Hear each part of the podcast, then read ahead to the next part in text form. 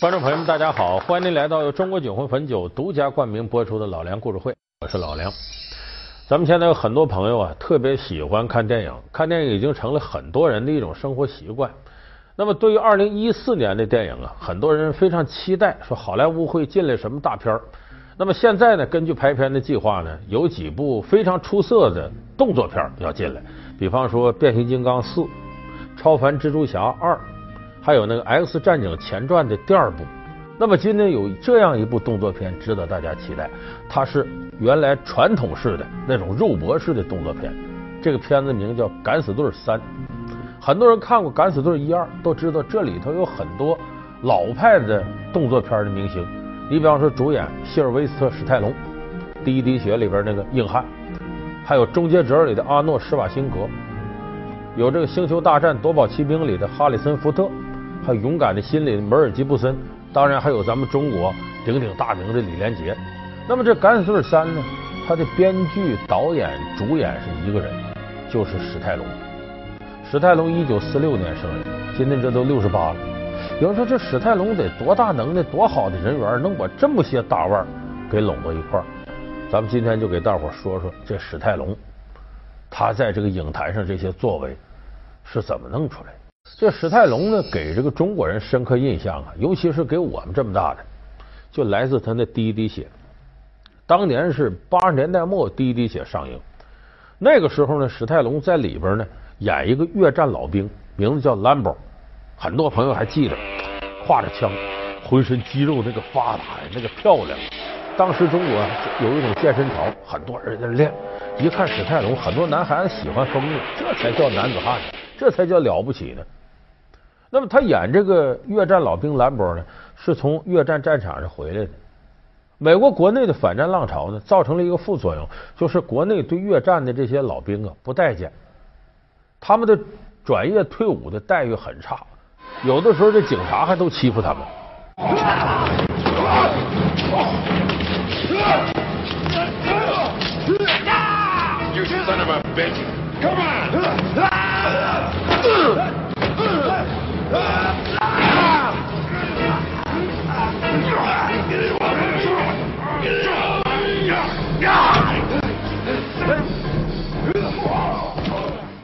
所以这里头兰博呢受到很多不公正的待遇，一气之下，我干脆像越战似的，我跑到山上去吧，进深山老林吧，然后以一个人以他超凡的军事素养和一帮这个不讲道理的警察对抗。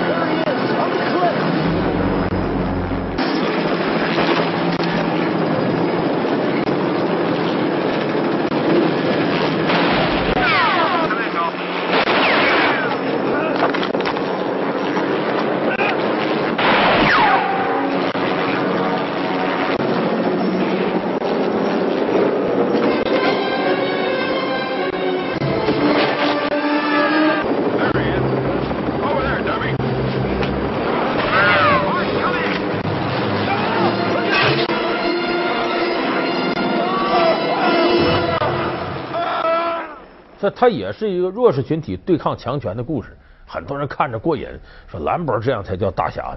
说当时史泰龙在中国那火的都摸不得碰不得都不行。有人说这一个硬汉那不用说呀，那打小那就习武的胚子，再不济也得是搞健美的。其实不是，史泰龙我刚才说一九四六年生人，他刚一出生的时候不是说将来什么样的问题，是这条命留不留着，要不要？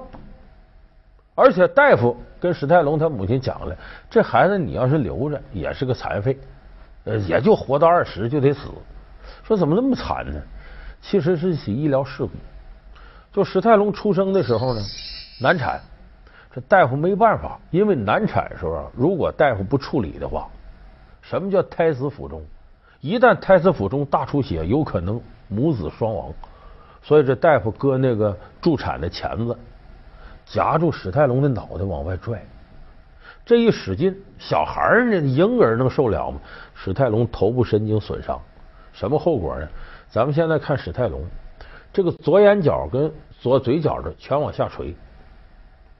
咱们说嘴歪眼斜，就说这样的，这叫什么？面瘫，就是当初头部神经受损之后造成面瘫，这边面部神经损坏了，所以就嘴歪眼斜。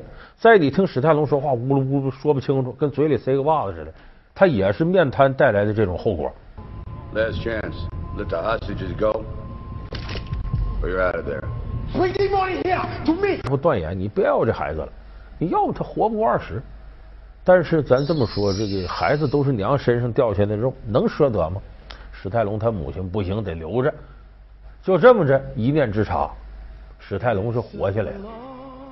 活下来的这个史泰龙呢，打小命挺大嘛，一看长起来除了嘴歪眼斜的，别的跟正常孩子差不太多。但是史泰龙从小就不是一个乖孩子，他十五岁之前十二次转学，这跟他家庭有直接关系。史泰龙的这个父亲呢，呃，是个医生；史泰龙的母亲呢，是个舞蹈演员。这两口子在一块儿不怎么靠谱。有了史泰龙之后，穷吵恶斗就离了。离了呢，他把抚养权判给他爸爸了。他母亲这时候也顾不上他。他母亲这人特别不靠谱。他母亲叫杰基，杰基史泰龙。他母亲呢迷上算命了，你呀，孩子，你这样吧，你进娱乐圈啊？我怎么能进娱乐圈？门槛低呀，是个人就能进去，也不要啥技术含量。史泰龙说：“我这行吗？是你这模样倒惨点啊！你整不了台前，你当幕后吧。”就这么着，史泰龙听他妈的，从他爸爸拿点钱呢，呃，报了瑞士一个戏剧培训班，学什么呢？学导演的，学编剧，幕后嘛。然后学成回来呢，去哪儿呢？他没到好莱坞一开始，到纽约去百老汇。他这个就这么一个学历，跟临时培训差不多，给人跑个龙套，拍个小广告，有时候写点剧本，混的那个惨！史泰龙二十岁出头那时候，睡过地铁站，睡过公园，没地方住都。后来一看，这个此处不留爷，自有留爷处。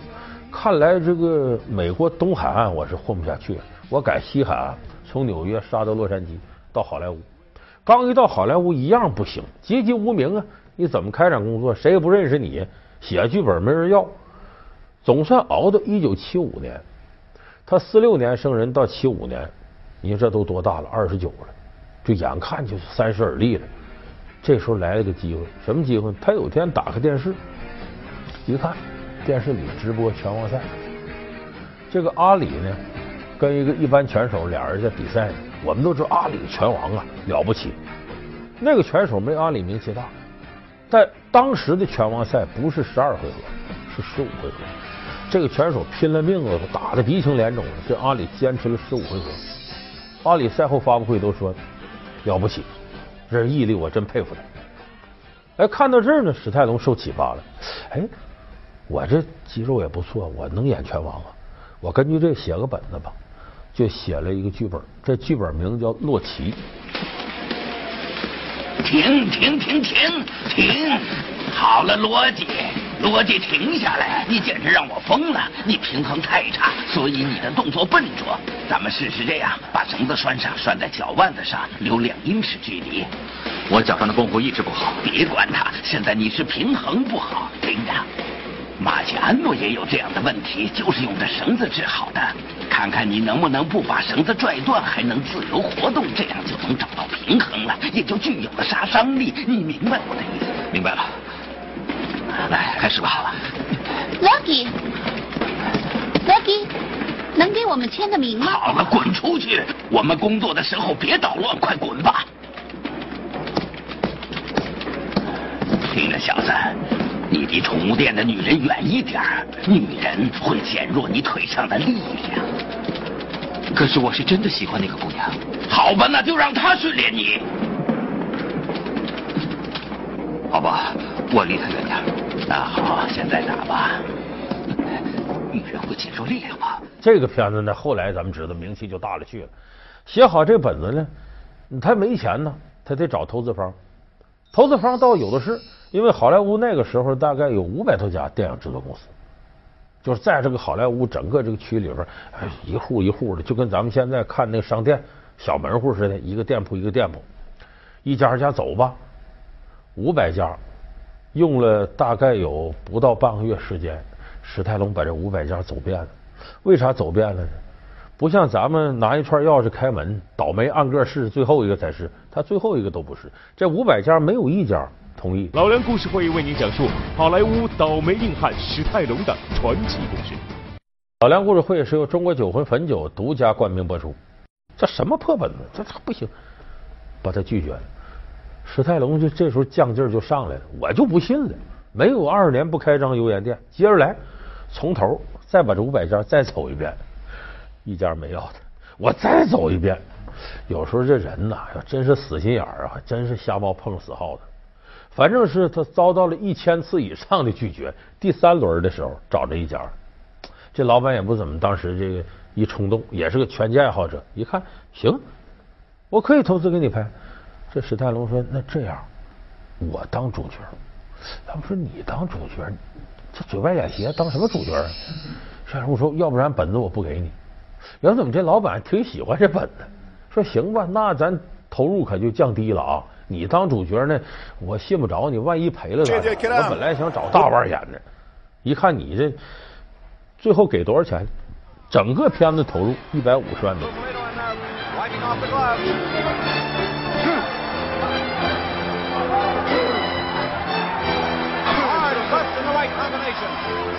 keeping him up, Bill? I don't know. Can't even get his arms up to protect him? He's defensive now, Bill.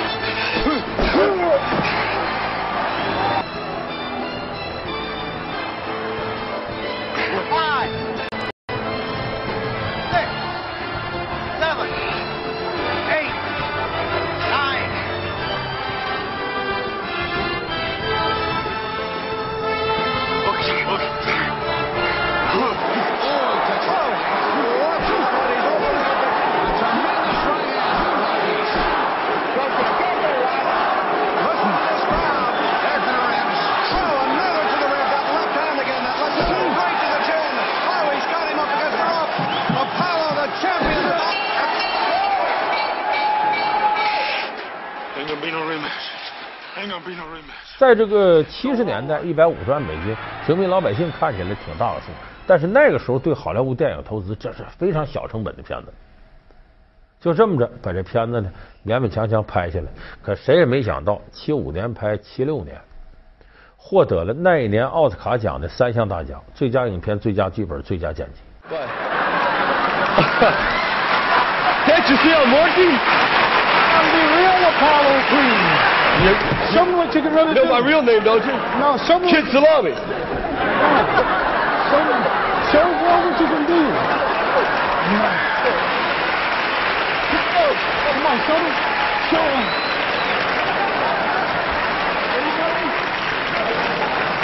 哎呀，那是史泰龙演这一下火，投资一百五十万美元，票房是多少？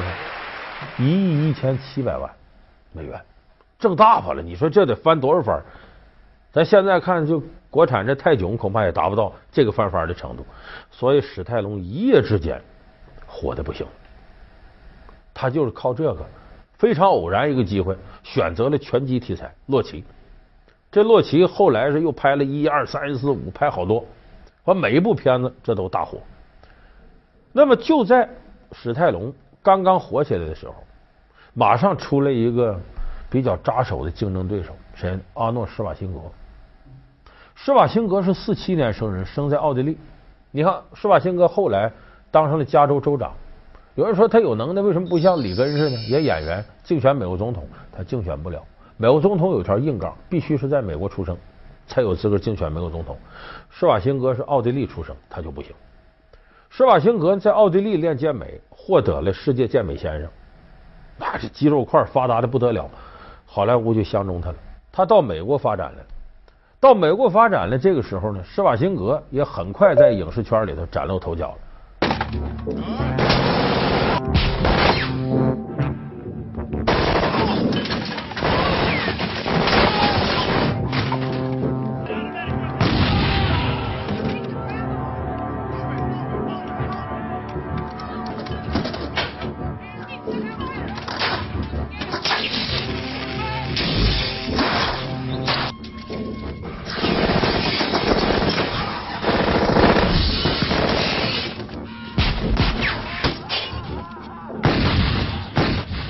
就在七六年，史泰龙得了奥斯卡奖那一年，施瓦辛格凭着《饥肠辘辘》这部片子得了金球奖的最佳男演员。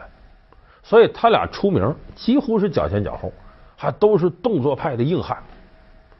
所以自然而然呢，有人就拿他俩比。这一比，这两个人心里头同行是冤家呀，就同行啊，有时候较劲，他背后你很难说你说说谁好，他他不肯说同行好。所以结果那一年呢，好莱坞搞活动，施瓦辛格和这个史泰龙俩人就见面了。在那个之前，俩人没见过面，还这一见面呢，施瓦辛格先一惊，嗯，这还不如电影里好看呢。这嘴外演斜，他怎么奥斯卡了呢？那边史泰龙也纳闷。这施瓦辛格长什么模样？怎么长得跟钢琴似的，有棱有角的？这人怎么还能出名呢？他俩互相都没好印象，而且当时还结仇了。怎么结仇呢？有个影迷献花，给这史泰龙献花。史泰龙说：“你看我这有花呢，你还没有呢。”唰，扔给施瓦辛格。施瓦辛格能不生气吗？这接受人家施舍，但是那这都绅士风度，也不能发火。两个人这梁子就算结上了。同行是冤家，加上彼此之间不待见。从史泰龙与施瓦辛格成为竞争对手后，两个人就通过电影的方式角逐较劲。如果你在电影里杀了二百八十八人，那么我就在电影里杀二百八十九个人。如果你在电影里展示了高难度的武打动作，那么我在电影里就要挑战更高难度的武打动作。到后来又有一个事儿让史泰龙恨死施瓦辛格了，什么事儿呢？这两个人中间有一个女人，名字叫布里吉特·尼尔森，反正是个交际花反正，这这这花了去了。这女人见着影星就崇拜，就和这施瓦辛格打的火热。但是这时候施瓦辛格是脚踩两条船，施瓦辛格这时候有一个要结婚的女朋友，名字叫玛丽亚·史莱沃。说这个人我说你不认识，但我说他舅舅你认识，他舅舅是美国第三十五任总统肯尼迪。后来为什么施瓦辛格能当选加州州长？跟他这老婆有直接关系。肯尼迪家族是美国四大政治家族之一，很有势力。有的人说施瓦辛格，问记者问他：“你来美国干嘛呢？”他说：“我就干两件事，一个是先当影星，然后再娶肯尼迪家族的女人。”施瓦辛格政治上是有野心，所以这个时候脚踩两条船。但施瓦辛格心里头门清，知道哪个我应该娶回家当老婆，哪个我跟你就是玩玩。可是问题，这玩玩他怕沾手。这尼尔森还真对这个施瓦辛格一往情深了，他甩不掉了。施瓦辛格这可怎么办？一聊天呢，女儿说：“我还崇拜动作明星，我崇拜你。哎呀，我我还崇拜史泰龙。哎呀，我这特喜欢他。”这时候施瓦辛格就想了，那会儿史泰龙干嘛呢？也要打离婚，还没走手续呢，但是两口子分居了。史泰龙从家搬出来住进酒店了。施瓦辛格通过经纪人打听哪个酒店哪个屋，然后呢，告诉这个尼尔森，史泰龙在那住，想见你。你想这得多坏吧？这这尼尔森也是水性杨花，真就去了。一去俩人还就好上了。这施瓦辛格算把他甩了。说这史泰龙吧也没有这个多大见识，跟这女人好上了，昏天黑地的，没两天宣布我要跟你结婚，他俩还真就结婚了。结婚以后，史泰龙倒霉了，才知道这个女人是这样个人。再一问怎么着呢？从这个施瓦辛格那过来的。哎呦呦呦呦！这看来这是二手房不能买，这人遭了罪了。再一打听，这个女人在欧洲还有个丈夫，还有个十六月大的孩子。就说这女的还没离婚呢。你想这不重婚吗？就当时制造个大笑话。史泰龙也没离婚，这女的也没离婚。这叫有妇之夫娶了有夫之妇，这美国娱乐界当时都轰动了，弄得是满城风雨的。你想，这个主要原因是两千零三年，施瓦辛格息影不干了，干嘛去？当州长，竞选加州州长，然后就老老实实从政了。他你想不干这一行了，俩人这个针尖对面芒，机会就少。再一个，都快到六十了，当时这俩人心里也都明白，你过去这点恩怨算啥呀？就为了女人这点事，很快就接过去了。这时候出现实在的利益需要了，施瓦辛格州长位置退下来了，史泰龙想重出江湖，好好干干。可是这波过气了的动作明星，跟现在这个新的偶像派干不动人家。你说他们跟布拉德皮特比呀，还是跟那个里奥纳多比呀？那都没人红了。而且这个跟现在的电脑科技比呢，他们也感觉有点落伍了。所以一个人力量有限，为了能够把这市场炒作起来，史泰龙就琢磨把这帮老哥们弄到一块儿，老动作明星，就我刚才说梅尔吉布森了、哈里森福特了，还有这个施瓦辛格。再一看这个，为了全球放映啊，找东方的，找谁？无非乎成龙、李连杰嘛。李连杰能打，找李连杰。就这么把这帮人弄到一块儿，重新拍《敢死队》系列。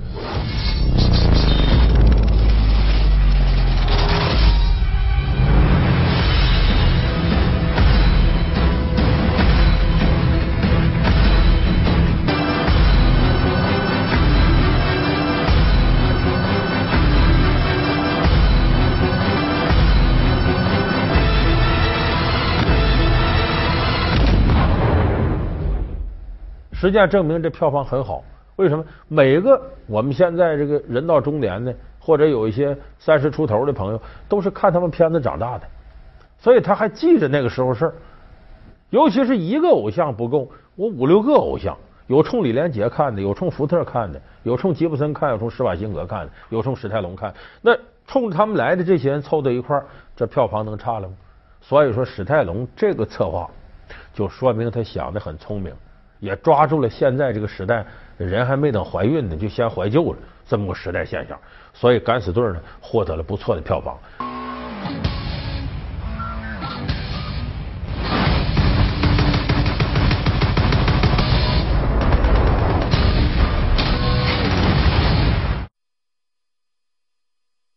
酷爱读书，他都做了哪些糗事？书中颜如玉到底是真是假？家人被害，他又如何改头换面？从死读书到求功名，他的内心经历了怎样的挣扎？老梁故事会，书呆子郎玉柱。好，感谢您收看这期老梁故事会。老梁故事会是由中国酒魂汾酒独家冠名播出。我们下期节目再见。